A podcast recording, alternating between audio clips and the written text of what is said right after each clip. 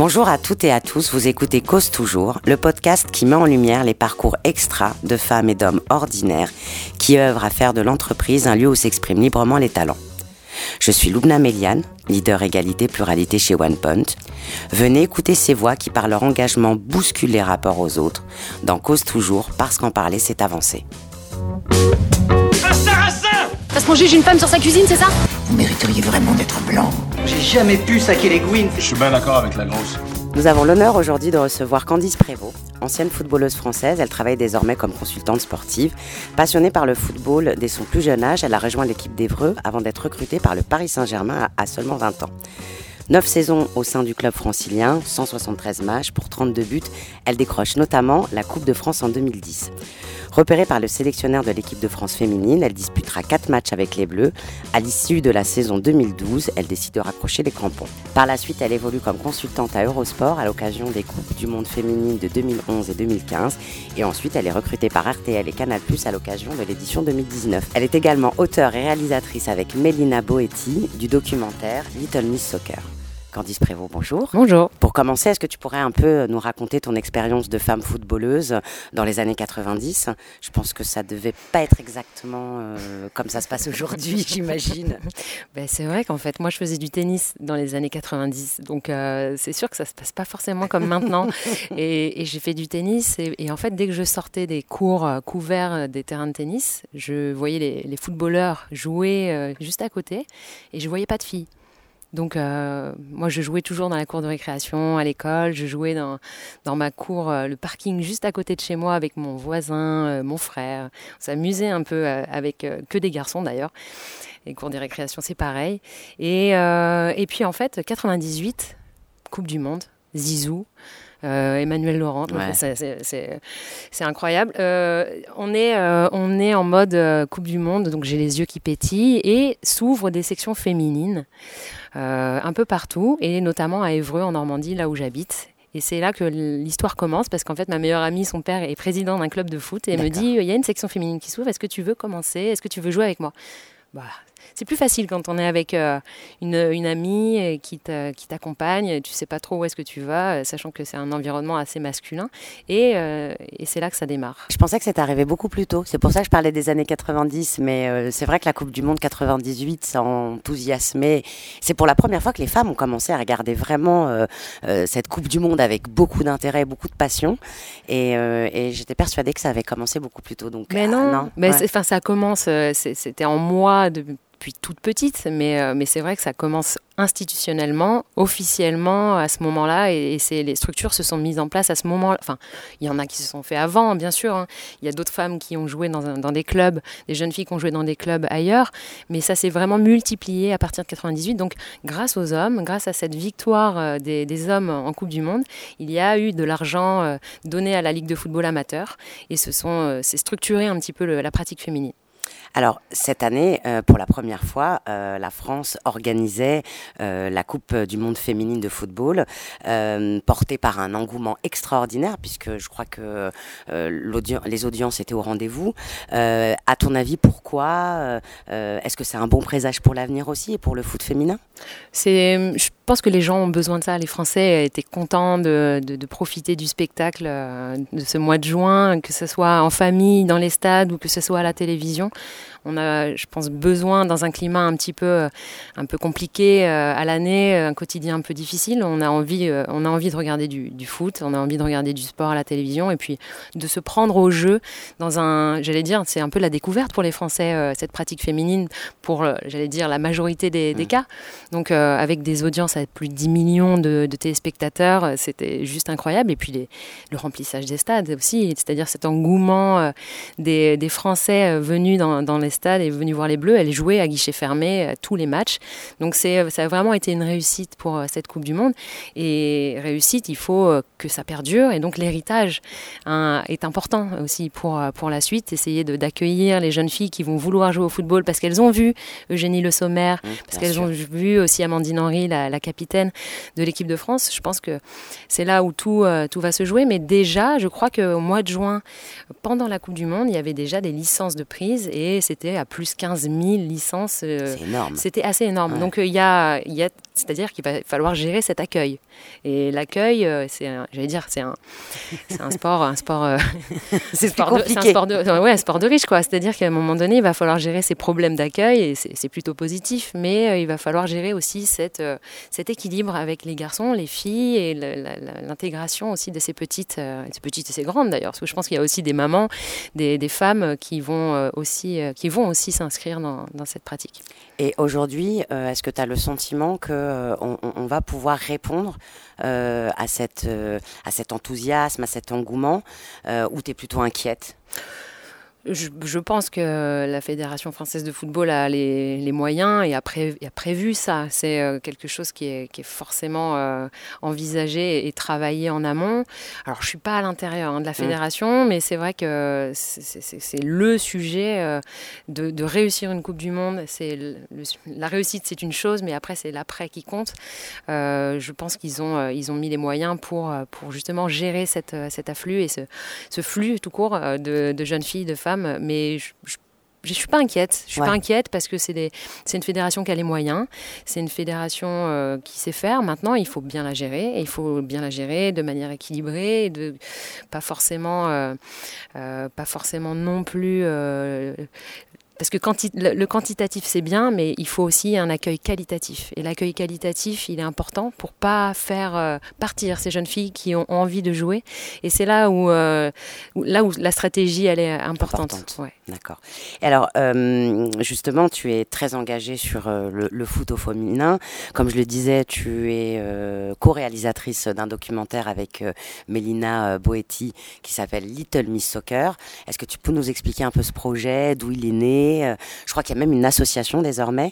Oui. Euh, donc, euh, raconte-nous tout. Ouais. Little Miss Soccer, c'est en fait l'idée de. de- c'est parti d'Eurosport. Euh, On travaillait avec Mélina Boetti, qui est une ex-footballeuse, elle est journaliste, et c'est euh, elle me disait oui, euh, ça serait bien quand même, parce que là on a on, on a terminé avec cette émission Femmes de foot. Euh, malheureusement, c'est c'est terminé un petit peu rapidement pour nous. On, a- on s'est dit mince, on a encore des choses à raconter, on a des choses à dire, on a des choses à exprimer. foot, c'était une Femme de foot, c'était une émission hebdomadaire sur le- la pratique féminine et c'est vrai que on s'est dit mince, c'est, ça s'est un peu terminé tôt pour nous. Et, et on avait envie d'aller plus loin, de, de parler de, de la pratique féminine, mais sous un angle plus sociétal et plus euh, euh, Engagé. plus engagé, un peu militant, mais mais euh, assez, assez finement euh, finement placé, finement euh, évoqué. Donc on avait on avait envie en fait d'embarquer un peu tout le monde sur ces sujets-là. Et, et, euh, si je te parle d'un 4-3-3, euh, euh, je sais pas si je vais te garder longtemps. euh, non, tu tu, vois, as vu mes yeux voilà, qui sont ressortis. ça genre, mais de pétille. quoi me euh, je me suis dit, mais euh, ok, je m'en vais, je bois un coup. allez, bon. non, mais le 4-3-3, ça, ça, ça parle aux, aux- aux- j'allais dire aux supporters de, de sport, euh, purement sportif, de performance.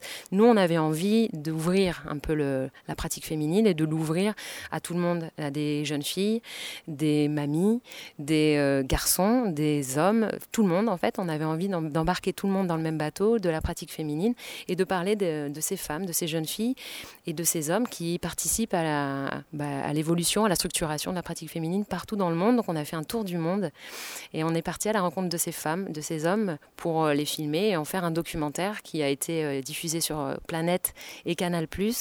Et puis, euh, et puis voilà, l'idée c'était euh, de, de- de parler de l'émancipation de la femme à partir, grâce au, au football, le football étant un levier euh, au service de l'émancipation. Et pas, c'était pas un documentaire foot en fait. C'était vraiment euh, quelque chose d'assez euh, d'assez large, assez vaste, assez, euh, assez, assez incroyable parce qu'en fait j'ai plein d'images et plein de... Ouais, j'allais justement te demander un souvenir marquant en particulier.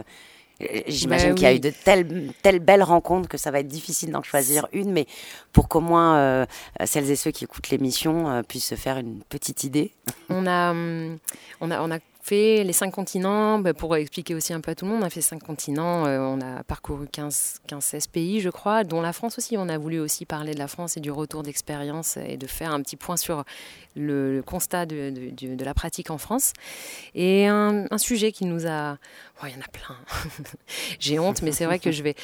On, on a quand même... euh, jouer, jouer sur des hauts plateaux péruviens à 3800 mètres d'altitude avec des péruviennes des Andes en tenue traditionnelle. Bon, Là, il y a d'autres sujets hein, qui sont un peu plus, euh, engagés, les, Argentines par exemple, qui, euh, euh, qui militent dans la rue et qui, militent sur le terrain et qui essayent en fait de s'accaparer ce, bout de rectangle de bitume pour, pour taper dans le, dans le ballon en fait, pour essayer de, de passer des messages et, de, de, faire reculer aussi l'âge de, de, la maternité pour les femmes aussi. Donc c'est des sujets un petit peu sociaux assez graves aussi. Euh, on a joué avec des grands-mères en Afrique du Sud qui, euh, qui, avaient entre 55 et 85 ans et, et, qui, elles, commencent le football à 40 ans. Et, et, euh, et c'est incroyable parce que nous, on, on, a, on, finit notre carrière à 30, 35, 40 max. Et elles, elles démarrent leur, leur carrière à 40 ans et, elles se retrouvent parce qu'elles sont majoritairement veuves. Et elles se retrouvent ensemble pour jouer, jouer au football et, essayer de, bah, de, de sortir de l'isolement aussi un petit peu. Alors en effet, le documentaire, euh, c'est comme une dénonciation du sexisme dans le football, mais notamment également dans le milieu professionnel.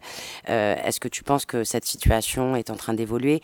Je parle euh, pas forcément que des femmes dans le foot sur l'aspect professionnel, mais peut-être voilà nous, dire comment tu, vois les choses. Est-ce que tu as l'impression qu'il y a une évolution? Est-ce que, par exemple, les femmes footballeuses sont traitées de la même façon que les hommes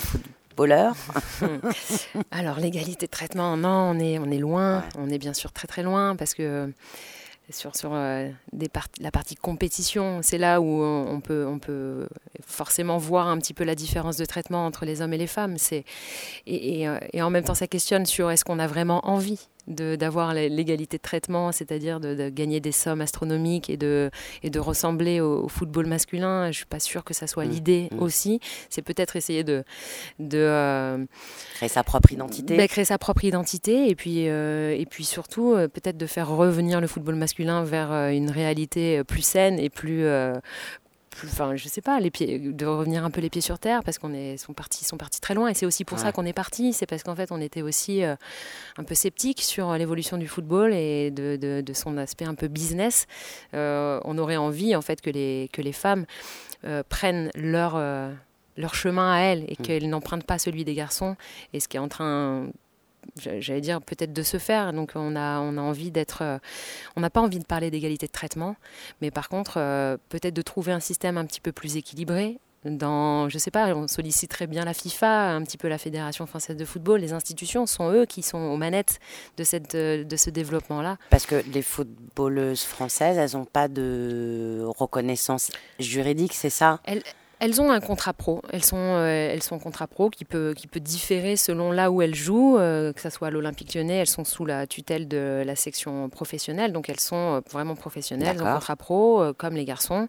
Les, les, femmes du Paris Saint-Germain également. Après, derrière, certains clubs n'ont pas encore cette, ce, ce, ce, développement-là. Je pense à Soyo, qui est un club complètement amateur et qui, elle, rémunère les filles parce qu'elles ont un contrat. comment on appelle ce contrat, le contrat euh, fédéral. C'est un contrat fédéral et donc euh, c'est euh, il y a un peu la fédération qui, qui paye un peu le club et et c'est un, un j'allais dire, c'est un calcul un peu d'apothicaire, mais elles sont pas sous l'égide d'un club professionnel et d'une section professionnelle. Donc en fait, ce que tu veux dire, c'est très différent d'un club à un autre. Les sommes, effectivement, les sommes sont, euh, sont très, sont très, sont très enfin, en moyenne. En moyenne. Une euh, footballeuse professionnelle? Euh, bah, à, Lyon, je te dirais qu'au max, il y en a une qui est à 40 000 euros. Au max. Ah oui, d'accord au max 40 euh, 000 euros par mois, bien sûr. Euh, après, derrière, les, clubs les moins, euh, j'allais dire, les, les, moins rémunérés, les moins élevés, ça pourrait être, ça pourrait être Soyo, ça pourrait être d'autres, d'autres clubs, mais je dirais 2000, 2000 euros max. Alors que j'imagine le, niveau, le niveau est tout à fait identique. Elles sont non? Ben, le, elles, parce qu'on, finit sixième, Soyaux finit sixième et euh, un, Paris Saint-Germain ou un Olympique Lyonnais finit premier, deuxième. Donc il y a une vraie différence qui s'opère, c'est-à-dire qu'elles n'ont pas les mêmes conditions d'entraînement.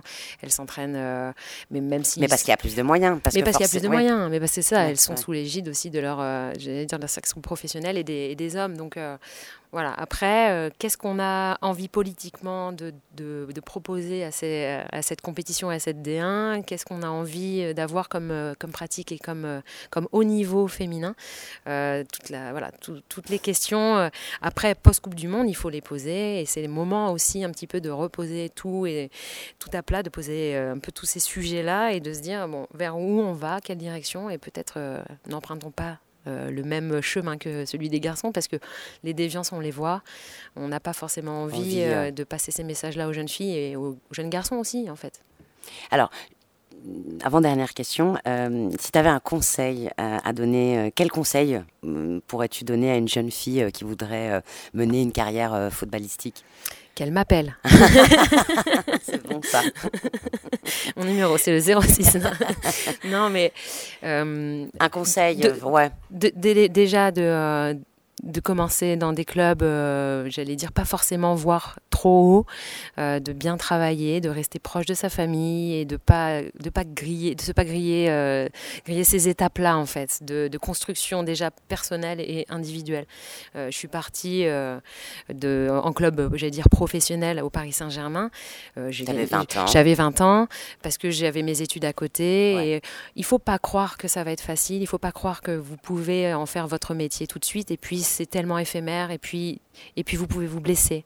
Et puis il y a mm. toutes ces, ces questions euh, de, j'allais dire, sportifs sportifs professionnels, que ce soit les hommes, les femmes, c'est pareil.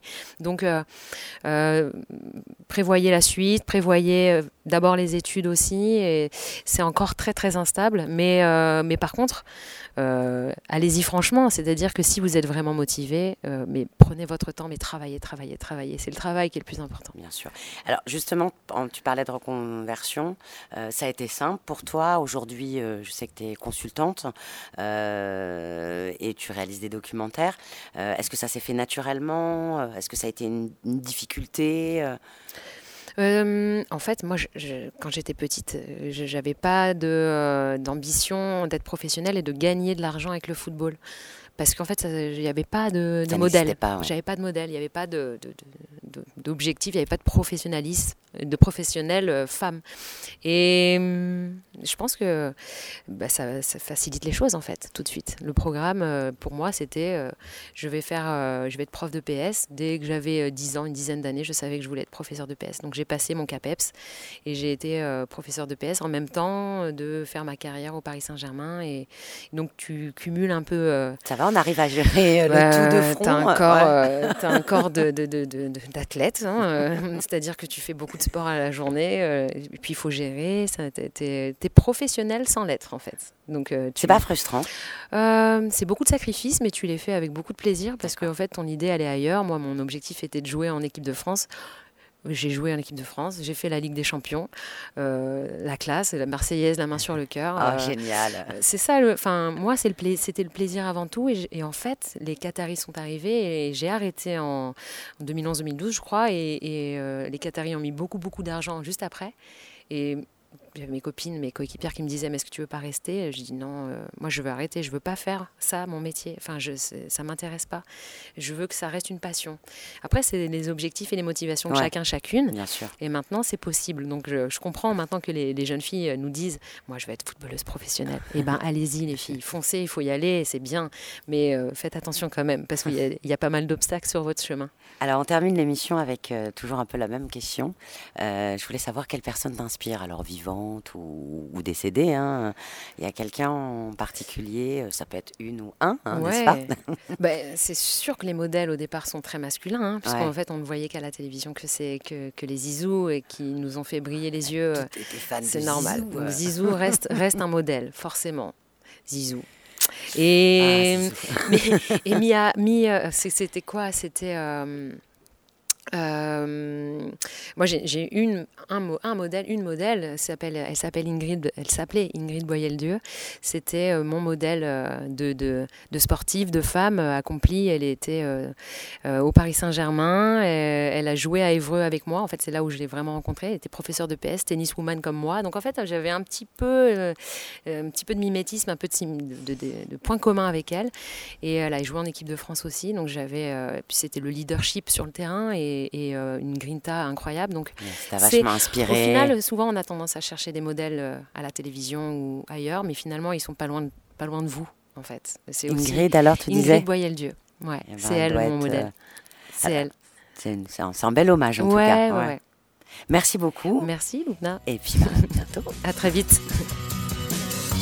Un sarrasin Parce qu'on juge une femme sur sa cuisine, c'est ça Vous mériteriez vraiment d'être blanc. J'ai jamais pu saquer les gouines. Je suis bien d'accord avec la grosse. Viens là, Tarlouse. Pas de bras, pas de chocolat. Moi là-bas, je suis pas quelqu'un de foncièrement raciste. Hein. Ok, bon boulin